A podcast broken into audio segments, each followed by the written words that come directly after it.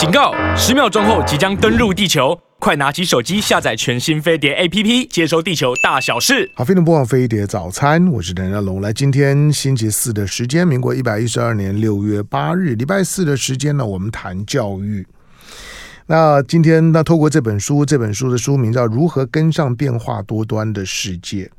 其实书名并不重要，书也并不重要，重要是作者。作者呢是洪兰老师，欢迎。好、哦，谢谢哈，谢谢您。你知道吗？我、嗯、我我不能常常访问你。我我访问你的时候啊，我就会觉得我讲话越来越快啊，是我的呃坏坏习惯的影响。就洪兰，对对对，我每次看红兰的时候，我都说慢点，慢点，慢点。对对对洪兰老师好像每件事情呢，他他都在一个在一个二二倍速。的一个速速度当中呢，在要进行的，对我让人家紧张，没错。好，对。然后后来我刚刚呢，好，我我就是顺便聊吧。刚刚问回来老呃老师说，好，那那你要你要你要干嘛？他他他说你你明天要去马来西亚，去马来西亚，对，明明天是的，明天一早。好，明天一早去马、嗯、马来西亚哦，那洪亮老师要出国了。当然你也你也常出国，可是我在想说，洪亮老师说去马来西亚干嘛呢？洪亮老师我要去参加书展，哎，我就想啊、哦，对对对，那我就在想说，洪亮老师的书应该会在东南亚，在这些华人社社群里面哦，应该是会非常受欢迎的。呃，不好意思，那边的侨校还是蛮多，希望接受我们台湾这边的教育方式。对，所以你的你的你的书在东南亚啦、嗯、新加坡啦、马来西亚这些地方应该，应该都卖的不不错。香港这地方，哦，托福托福，对对对，还可以还可以。好，不过呢，糟糟糕，如果那哦，那你去马马来西亚，那你待多久？一天。所以你早上去，然后呢？就是就晚上是书展的时间，我去演讲，讲完以后，第二天坐长龙的飞机回来。嗯。有必要这么赶吗？你是休息一下有什么关系？那那个可是因为我隔一天就要去飞北京啊，所以他有叫我说马来西亚飞北京，我不敢坐马航啊，所以我还是要回来。哦，还有还有这一层，嗯，好，然后你在那那你在北北京要待多久？呃，北京也待一天，也待一天。嗯嗯，对对，我讲完也是就回来，因为我家里还有两只猫嘛。那个，那曾志朗没有办法你养猫吗？他很讨厌猫啊。他很讨厌猫。哦，有我听过一些的一一些的夫夫妻常常是一个很喜欢这个这个动物，一个另外就完全不喜欢这个动物。他说有猫没有他，他都敢跟你这样讲，好，非常大的胆子。好，哎，可是你这样子，嗯。对不起啊，我们我们我们都已经有有一点年年纪，你这样你这样不会觉得很有压力吗？都是一天这样子跑两一南一北啊。呃，还好了，我今年是七十六岁了。就像我爸讲的，你今天晚上脱了鞋子去睡觉，你不知道明天早上会不会再穿嘛？对。那所以就说我们说物尽其用，我现在脑筋也还清楚，脚也还会动，我就想说赶快去讲一讲啊！我还学了这么多东西，那个 没有把它讲出来，不是很可惜吗？所以只要人家叫我去，我还走得动的，我就去啊。对啊，我觉得就是洪兰老师就是精神抖擞、活力充沛啊，这我当然很佩服。可是，可是需要这样子一天的时间，这样子赶着，这样子杀进杀出。嗯，对啦，这这个这个，有一天我走不动的时候，我就会慢下来了。对啊，希望希望不要有那一天。好，当每每每个阵子呢，当洪兰老呃老师呢，洪兰老师出出书的时候，当这这本书呢，天下文化出版，天下文化呢是远见的远见的系统，让。把这些把这些书呢，这文章呢集结了之后呢，给他一个一个大的一个主题：如何跟上变化多端的世界。好，那。你呢？你为什么在这个主主题下面做了书写？我跟你讲哈、哦，嗯、因为现在世界变化的很快，父母亲跟不上的时候，嗯、孩子根本不尊敬你，孩子不尊敬你，你讲的话他不会听，真的真的。真的，所以我们现在一定要跟父母亲讲，你你比他多三十年的经验嘛，嗯、你如果你稍微跟得上一点时时间，哪怕你他问你的问题，你需要去查 Google 啊，查什么也没关系，你还是讲给他听。嗯，只要你是讲给他听，他一定会尊敬你，因为你是讲给他听的。你不能让孩子动不动就讲说你不知道，我跟你讲也没用。嗯，这种东西，你这个亲子的沟通管道就关掉了。哎，我孩子常跟我这样讲。哎，怎么会呢？你你每天读这么多书的人，哎，这就是最最大的问问问题。我孩子那他比他常常跟我聊篮球啊，或者。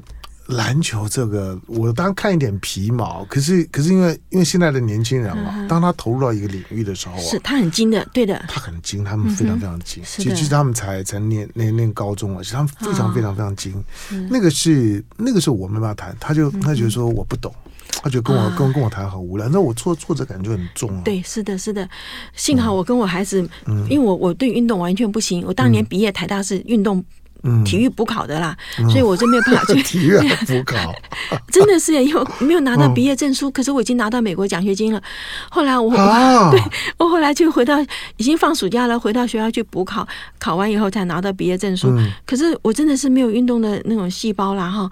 那个那个，我先生以前是什么正大的呃网什么呃羽毛球的校队，他看的是活蹦乱乱跳的。我不是这样子的人，所以跟他是完全。那我儿子呢，幸好也遗传到我，所以他体育也不太好。嗯。那那那他比较也是常看书的人，所以我跟你讲哈，其实做父母哈，我知道我们不可能十全十美，但是有的时候你真的也要像演戏的方式，你总要让你孩子觉得说你比他知道的多。嗯，我真的跟你讲一件事哈，有一次那个他念到高二的时候做微积分，嗯，他有几个同学来家里做微积分的时候，就听到他们在里面讲说，哎，这题我不会哈，嗯，那我儿子就讲说，去我妈，我妈都会哈，我在厨房里真的吓坏了，我真的是三十年不做微积分，早就忘光了，你知道吗？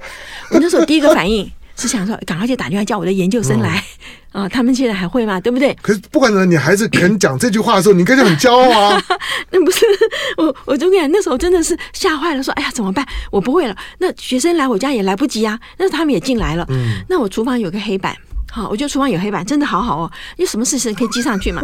那我就说，呃，他就说，妈，我这题不会啊，啊，我说好，那你写给我看，嗯，就我写我就不会写，那你写给我看，我点头总是会的、啊。那他说你写给我看，那那他就写啊，写写写的时候，那我想，反正那数学也是逻辑嘛，人家看，嗯，这样子这样子，嗯，这边是这里不对吧？哈，我这样说这里不对，他说哦，他自己看到不对的地方，我其实也不知道，我只是觉得这里好像不太对。哦，他说哦这样子，他后面就会了。所以我听到他出来的时候，跟他的同学。所以你看，我就是告诉你，我妈什么都会哈。哇，那时候，可是，哦，可是因为这样子，他后来去念去美国念大学什么的，那他已经离开家二十年了。嗯，有事情还是会回来问我呀。嗯，因为他不问我，他就问他同学。那我总觉得说，同样年龄、同样经验，那馊主意比较厉害啊。那问我们总是比较好一点啊。嗯，所以我后来觉得说，真的我们也做不到什么都会啦。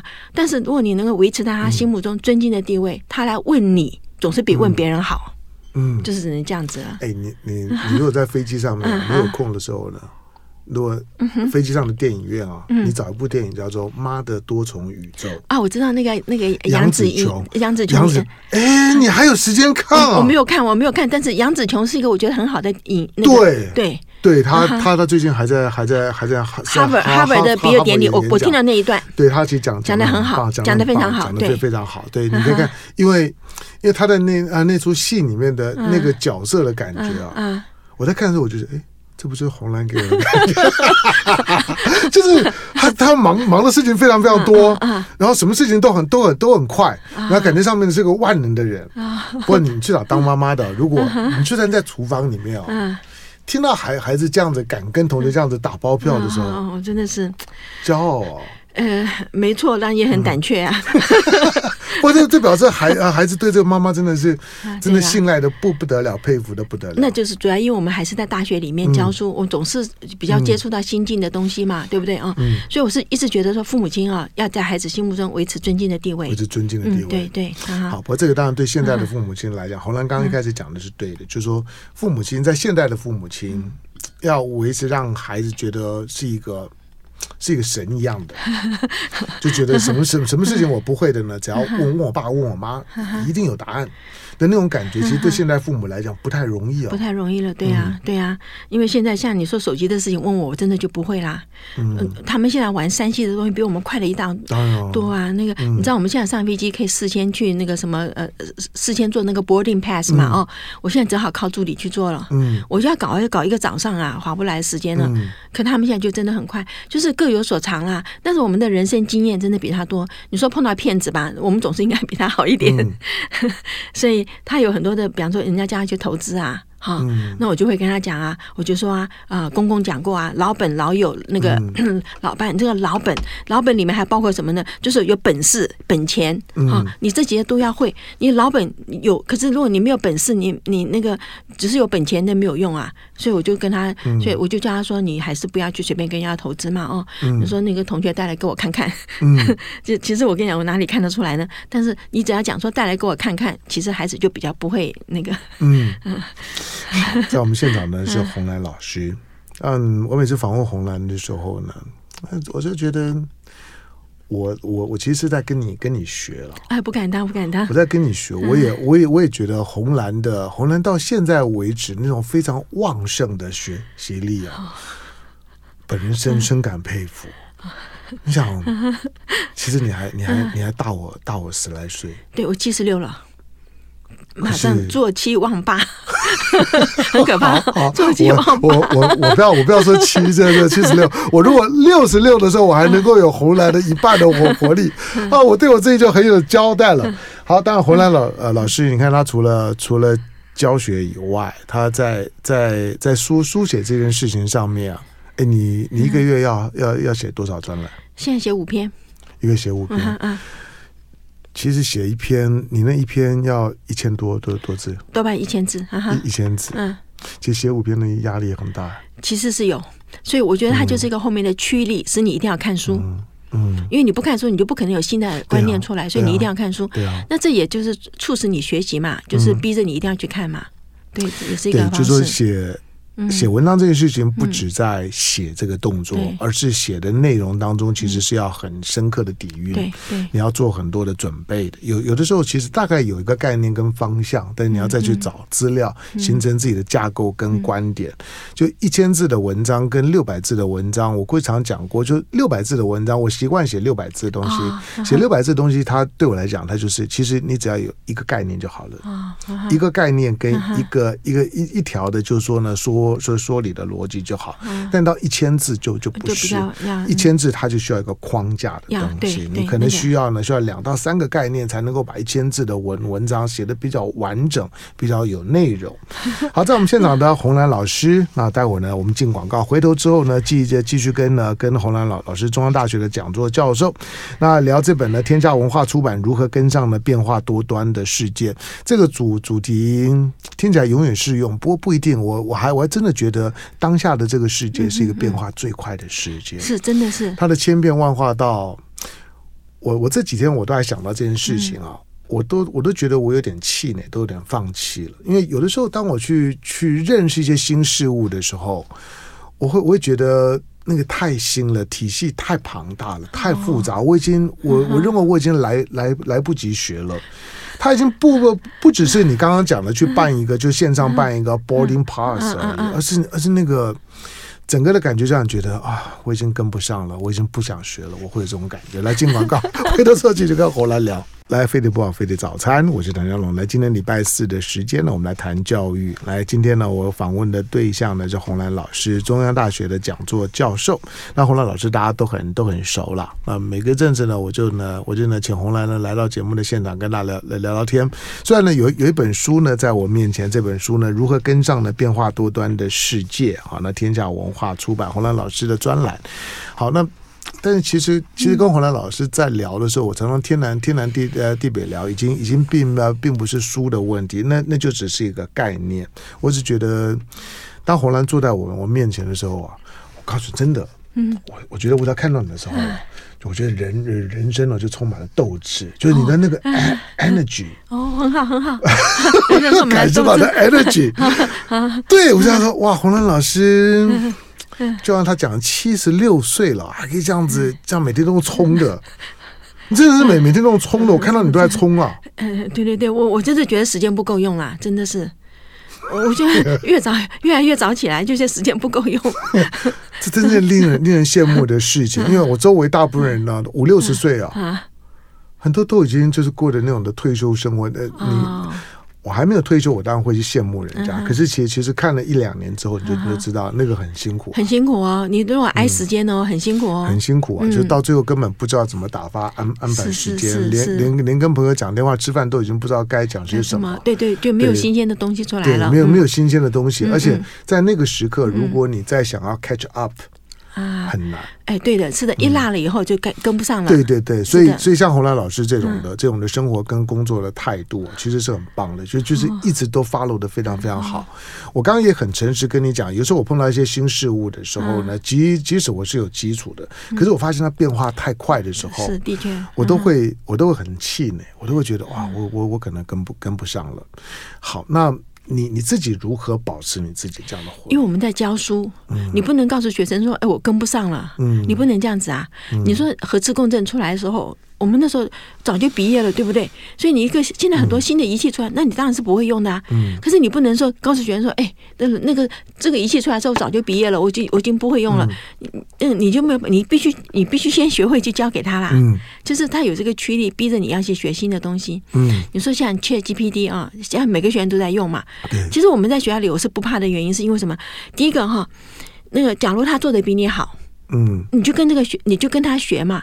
孔子说：“见不贤而思齐，对不对？”嗯、那现在学生写出来的报告，我们一般来讲都看得很很不舒服。嗯、可他如果用 ChatGPT 写出来报告，至少他替你搜寻到的资料是比较多的，嗯，对不对？但是你当一看有内容，有内容，嗯、可是你当一看一晓得不是他写的，因为口气不一样，没错。你知道机器的口气跟或者是还是有一点点差，很大的差别。嗯、现在学生口写写东西相当的呃，不要说幼稚吧，相当的呃，就是就是你知道。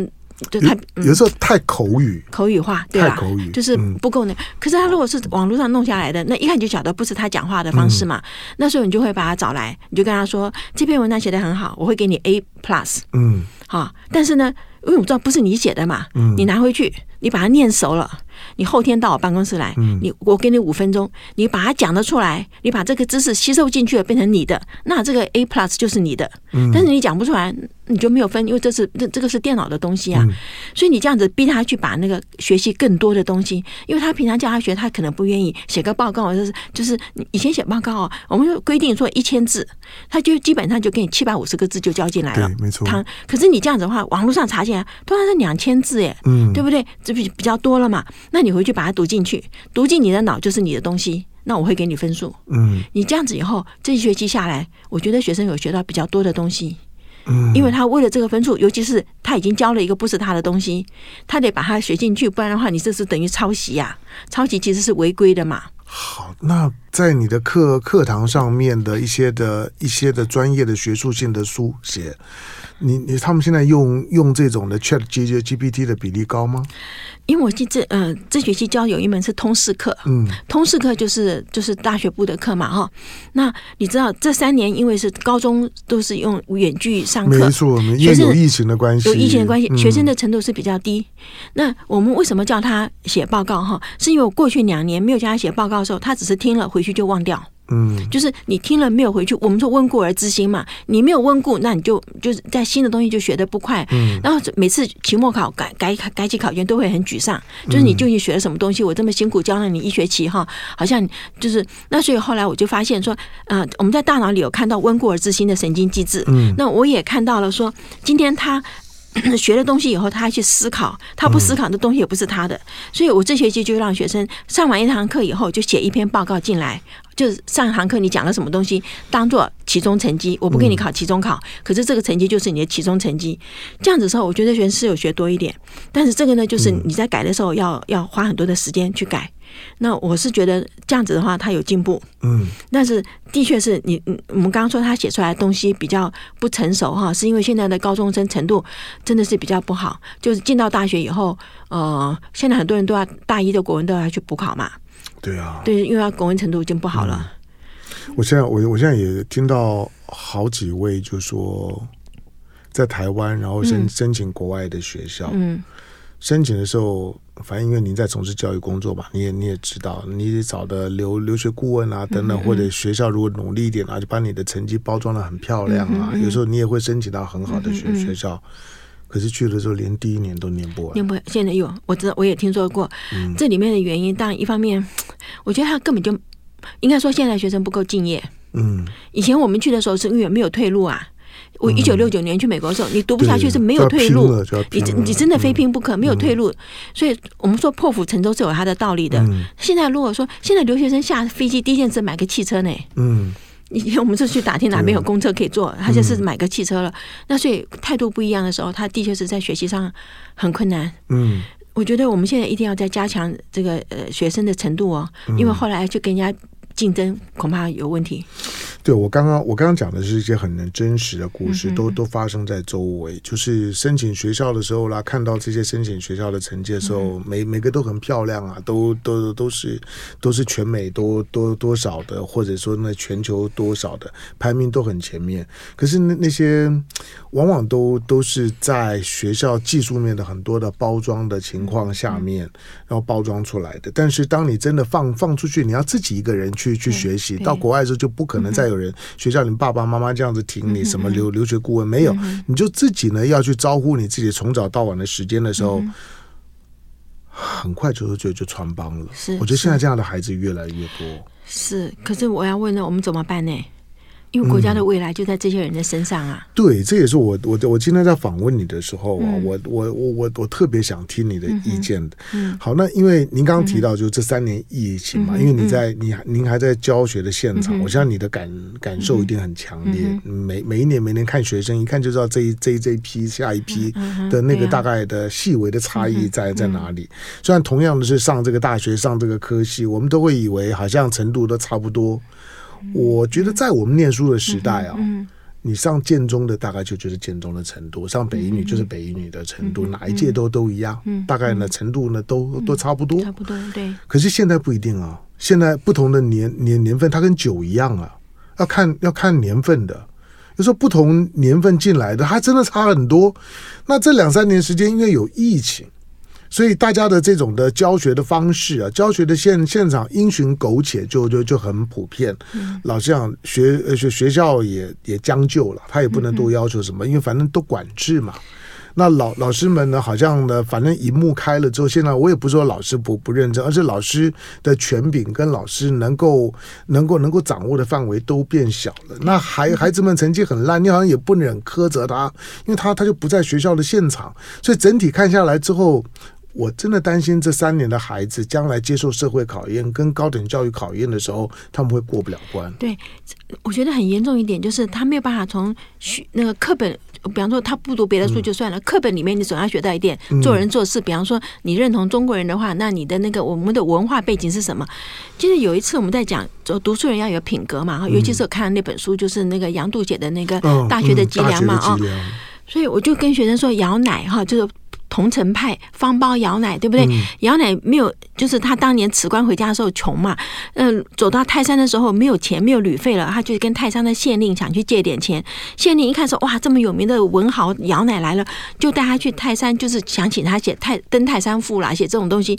他跟他是讲好说五百两银子，可是姚鼐不愿意去。歌颂那个县令的那个，所以他就是写的，我就是写泰山这个这个，所以他只收他五十两，因为我没有写，我没有歌颂你，我就不拿你的钱嘛。那后来这个县令当然又升官升成知府了以后，他呃又要写一篇文章的时候，就找杨奶，就给给这这包了五五百两银子，就亲自送他家去。杨奶那时候就跟他讲，他说我当年替你写那是因为我我没有回家的路费，我卖文，但是我不卖身啊，我我不卖德啊，对不对？那所以我现在已经不缺这个钱了，我不帮你写这个东西哈，所以就跟。跟学生讲到说，其实文人无品是最糟糕的事情，对不对？你做了读书人，你文人无品，你没有脊没有脊梁嘛，啊，没有脊椎。那姚奶的时候，就学生不知道谁是姚奶，嗯、他以为是武当山那个桐城派啊，以为是武、嗯、武侠片啊，武侠片。我很常说方包啊，方那那个。啊，我我念着很感慨，说那个怎么大学生连姚奶是谁，桐城派都不知道，桐城派这么有名啊，他跟我们明末清初。你刚才讲之后，我我就好奇说，当你跟现在孩子讲 方方方包摇奶的时候，有几个人懂啊？他连字都不会写啊，搞不好真的是不会的。摇奶的奶应该就不会写了，那个奶奶都不会写，像像个鼎一样的奶，他他他他会写吗？对，所以所以真的很怀旧。我们讲的调和顶奶，就是调和顶奶的，就是说你要你要写那个字。现在的孩子的这种的 国国学，它不是文学，就是说国学的底蕴了，这么的脆弱。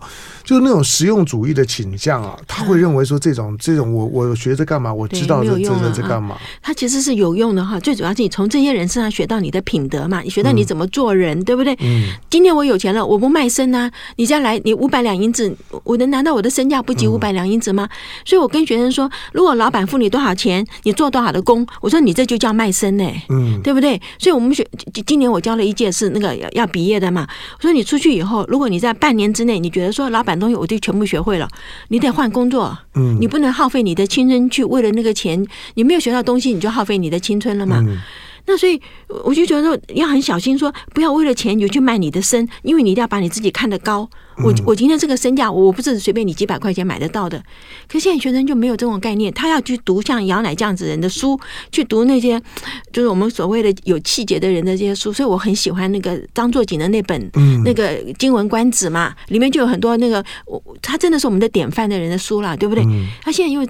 我不晓得这本书卖的好不好了，可是至少我问我的学生有看到的其实不多，而且他们也真的不觉得说为什么要去看那些已经死掉的人的东西啊、嗯哦？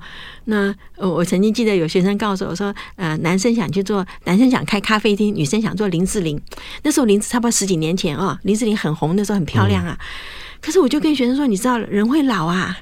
老了怎么办呢？你要做林志玲，老了怎么办呢？后来你这样子问根本没有说服力啦，那个孩孩子不会这样子被你影响的。他说老了老了再说，林林志玲也也会老啊。他们都很希望在年年轻，就像现在想要当网红的一样。对呀、啊、对呀、啊。现在孩子第一志愿要当网红啊。现在是做的，但是我我觉得网红你是要靠那种所谓人气在撑着你，嗯、你你要有那个实质嘛。气就很可怕，这样就是会爆掉，没有了嘛。气球一碰就没了嘛，对不对？就是那个不实在的呀。嗯，所以我跟学生说，浔阳江头夜送客，讲的就是你那个、嗯、老了以后，秋瑟瑟。那老了以后，你就就那个 就就不行了嘛。嗯、可是真的就是因为学生也没有读过那那白居易那首诗，所以他也不觉得说，那我老了老了再讲，就是年轻的时候不会想到老，啊、那那个是没有用。你想，浔阳江头夜送客。这种的境境界啊，你你你大概跟我可以可以聊了，你跟你的学学生聊，大概已经没有没有办法了。好了，我不是对对现在的孩 孩子失望，他们其实现在的年轻人有他们的长处，也有他们的一些的一些的优优优点跟优势。那只是也也也许在我的时代来讲呢，我我会觉得我会觉得，可是我们这时代有很多很棒的都东西，你不要把它丢了，对，不要丢了，丢丢了，我们会就会觉得很可惜。因为我终其一生，我都会觉得我很年轻的时候，在当时我也曾经质疑过，我学学着干嘛，我背着干嘛。可是等到一定的年纪之后，我才发现啊，其实他对我影响太大了。是是，对。那那那那种的大，到了那个年纪，你才会体会到。可是等到如果你没有到了这年纪，第一个你无从无从体会，对对。第二个，如果你想再去补，也来来不及了，来不及。对，所以你的人生境界就会跟别人不一样了。嗯，对，就是跟你的人生境界是有关的。好，来在我们现场的呢，啊，红兰老师，啊。中央大学的讲座教授，在这本书呢，天下文化出版《如何跟上呢变化多端的世界》。然后进广告，广告回头回头之后，当我们我们希望希望跟上变化多端的世界，除了做父母亲的、做老师的，其实最重要是孩孩子了。孩孩子在他们这个这个时代来讲，为他们的变化，我我看自己的孩子的时候，我承认就是说，他们所经历到的环境的那个变化速度之快啊，对啊，是我们。我如果觉得我小小的时候，我认为三十年的时间的社会竞争模模式跟条件没有什么变化，嗯我只要跟着我前面的世代，他们是怎么学怎么走的，我大概就 OK。可是现在并并不是，现在每个人之间差异性都非常大。你记得永康街有个高技，嗯，对不对？高技哈，对对对，我住在那个附近，每天都经过。嗯，有一天突然啊，高技不见了，嗯拆掉了。今天再经过，高技变大楼了。嗯。差不多没有，我就隔不到一两个月吧，高技就变成大楼了。高技以前跟鼎泰丰呢是是竞竞争对手，对对对，是是是。你看鼎泰丰现在开开枝散叶，可是高技的就越来越不行，你就知道，对了，想想法跟做法能不能跟上变化多端的世界。高记跟鼎泰丰，其实搞不好就是一个很好的故事。来进广告，回头之后继续跟我们来聊。好，飞碟魔王飞碟早餐，我是梁家龙。来，民国一百一十二年六月八号礼拜四的时间，来，今天在我们现场呢，呃，陪我们大家呢聊聊教育的。他本身呢，就是在在教育的体系里面呢，被高度推崇的红兰老师。好，那这本书呢，天下文化出版哈，每个镇的把红兰老师的专栏哈，有主题性的书写了之后呢，把专栏集结。那如何跟上呢变化多端的世界？其实跟上变化多端的是世界，第一个，这个世界变化多端，速速度非常非常快。嗯。第二个，它并不表示说呢，老的东西呢就一定会会被被淘汰。我们刚刚讲说，像我们吃过的一些老、嗯、呃老餐厅，都曾经让我们回味无穷的。但是隔一阵去看的时候呢，有些老餐厅还维持得非常好，但是有很多老餐厅就不行了。当老板老了，厨师老了，那个店就老了。对，这个就很很可怕。或者他没有他没有与时俱进啊，你看不出他除了那个品牌跟老师傅的手艺之外，他的企业或者那家餐厅的 philosophy 在哪里？但是像鼎泰丰，它能够成为成为指标，它不是那个品牌或者它的食物的标准化而已，而它背后整套的经营的逻逻辑是非常厉害的。所以老的不一定会会消失，但对年轻人来讲，我我有时候跟年轻人聊。因为他们可能不太会察觉出来，因为他们本来就在在这种的世界，他们就已经是数位的原住民。他们一出生之后就是一直在网络数位的时代，那个滚动速度就非常快的，每天都在五五光十十色的。他们的手机的荧幕的使用时间都比我多很很很多很多。那对这些孩孩子，有时候我会想说，我就算建议他们也很难呐，因为他们并他们根本就不知道。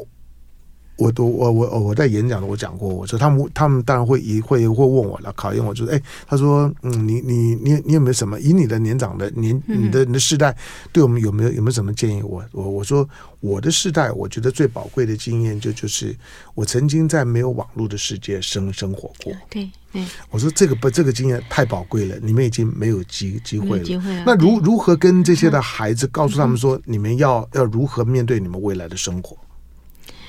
其实哦，我觉得我们现在都很依赖那个电脑嘛，对不对？但是我是觉得，觉得说，呃，你依赖电脑是可以，可是如果没有电脑的时候，你还要能够活。嗯，我觉得这一点就是我们刚刚讲说本事。你要开个餐厅，你不能够说大师傅说哦，外面客满了，我围裙一放，我不做了。嗯，你要能够，我马上西装一脱，我我下去能够炒菜。你这个本事还是要有。我们现在就很多的孩子，就是如果比方说我们去银行，如果今天停电，你钱都不能存了。嗯，对不对？你说哦，你提款，我怕你提提多了，我不给你存款的时候，我把钱给你，你数一数放进去，你总可以做吧？嗯。可是现在也就不行了，没有电脑，他就不会存款了。我觉得这是一个我们现在很可怕的。你说现在没有电锅，多少人会烧饭？嗯。对不对？可能饭就没有的，就没得吃了。不会有人烧了。对，就很多人不会了。可是，在我们那个时代，我们会呀，对不对？我们那时候是没有电锅的时代，我们会会用这个，还是自己要有这个本事。也因为那个样子，所以我们才有机会吃到锅巴。好，对对对。现在电锅不会有锅巴了。是的，是的。所以我的意思是说，哈，外面科技可以很进步，你可以都可以依赖它，但是你最后自己还是要有那个本事。嗯，就是你什么都没有的时候，我还是能够活得下去。说得好。嗯，对，可是，嗯。不太可能。你说现在的孩子，你要他没有电脑、没有手机，我估计一百个里面都找不到一个可以过一天的。嗯，但是美国现在也有好几个人哦，他还写了书出来，就是这个妈妈就是有三个月的时间不让他，就把家里这个电停掉，嗯，全部都是就是用没有没有电的方式，他过了三个月。